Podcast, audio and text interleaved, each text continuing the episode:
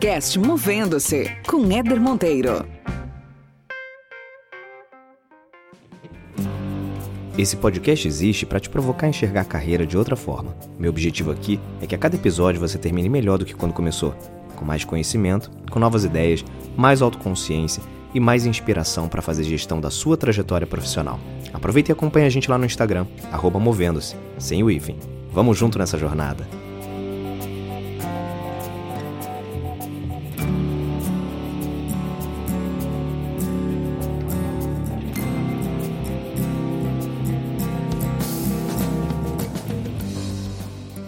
Muito bem, muito bem, começando mais uma resenha aqui no podcast Movendo-se.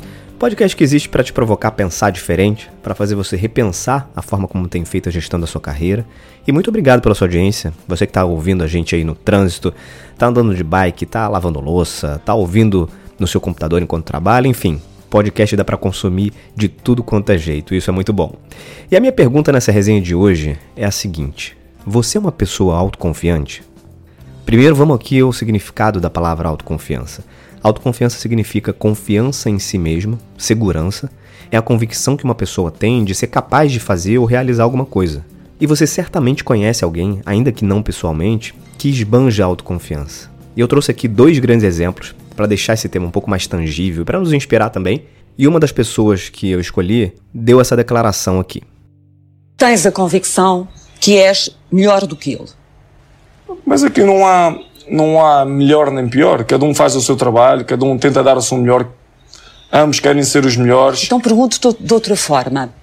Quais são, eu, na minha cabeça, sim. eu sou o melhor. Sim. Se não pensarmos assim, o ser humano, se você não pensar que na sua profissão você é melhor, se ele não pensar que na sua profissão é o melhor cameraman, se ele não pensar que é o melhor representante da Nike, não temos ambição. Eu Sim. tenho que pensar na minha profissão, eu sou o melhor. Posso não ser, mas na minha cabeça, eu sou o melhor. Isso mesmo, Cristiano Ronaldo, minha gente.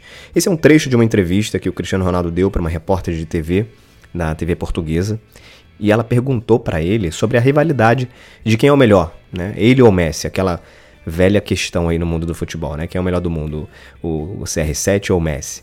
E o Cristiano Ronaldo deu essa resposta aí, que eu achei incrível. Esse é apenas um exemplo, mas existem várias outras declarações públicas dele que deixa muito explícito esse nível de autoconfiança que ele tem e principalmente o foco e a disciplina para fazer com que essa crença, com que essa forma de pensar dele se reflita na prática, se reflita em bom desempenho. E a história tá aí para mostrar que de fato ele é um atleta fora da curva, um cara muito talentoso, mas acima de tudo muito dedicado também.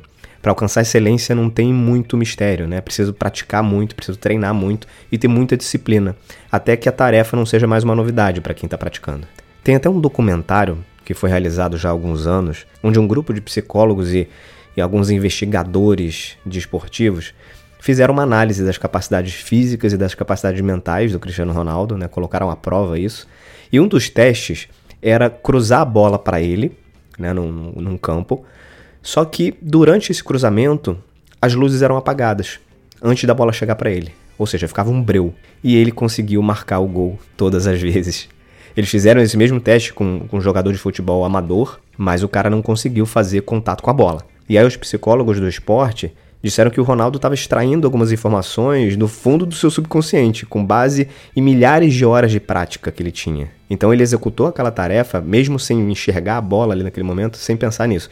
Se você tiver curiosidade para ver esse teste, tem alguns vídeos lá no YouTube, procura lá, Cristiano Ronaldo Dark Test. Você vai ver que interessante, que curioso esse negócio. Outra pessoa que é um exemplo incrível de autoconfiança e que não tá na área do esporte é a Michelle Obama. Cara, que mulher foda. Tem um trecho da biografia da Michelle que mostra um pouco dessa característica dela de autoconfiança, e eu vou ler aqui para vocês esse trecho. É um trecho onde ela conta sobre um período no colégio. Ela estava na fase final do colégio, prestes a definir ali qual era a faculdade que ela ia seguir. E uma orientadora nesse colégio falou algo para ela que, ao invés de desmotivá-la, deu mais força.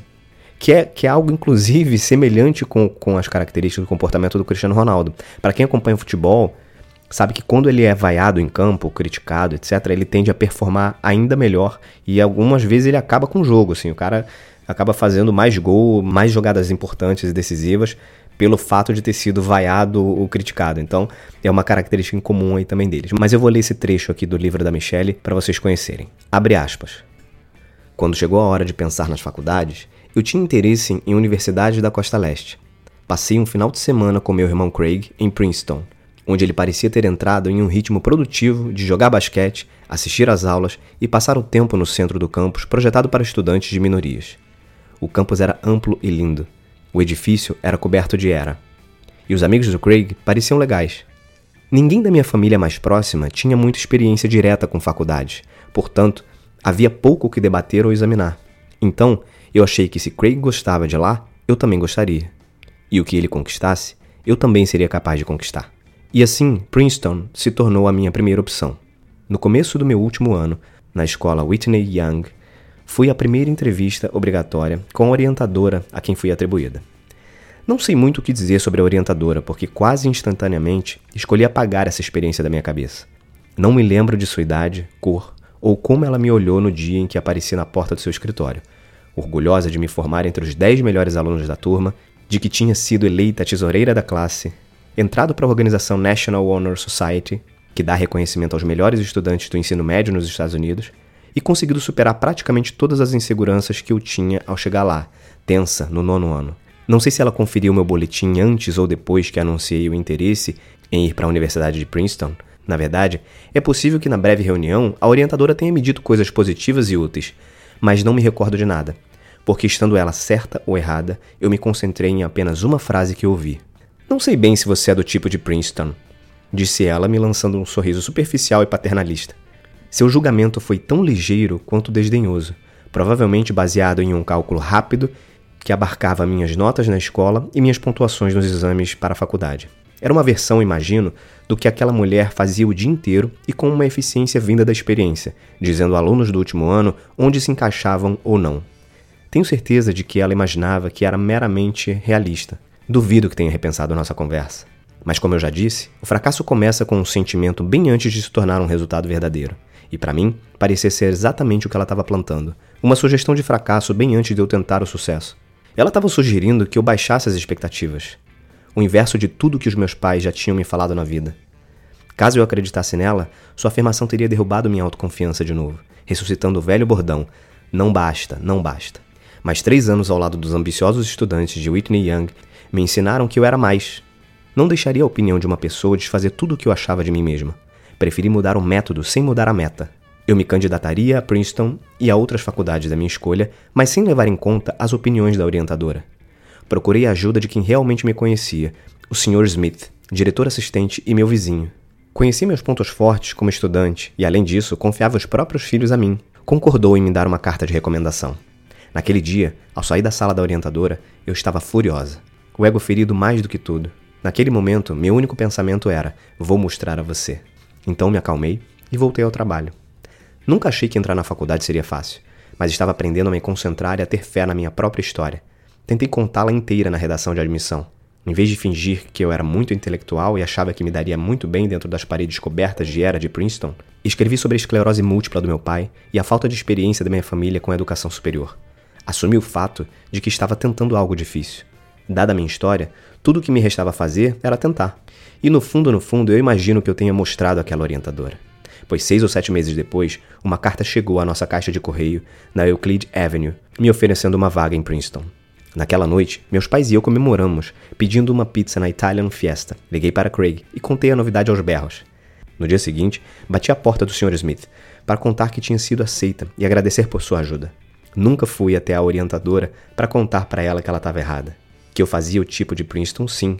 Não teria mudado nada para nenhuma de nós. E no fim, eu não precisava mostrar nada. Estava apenas mostrando a mim mesma.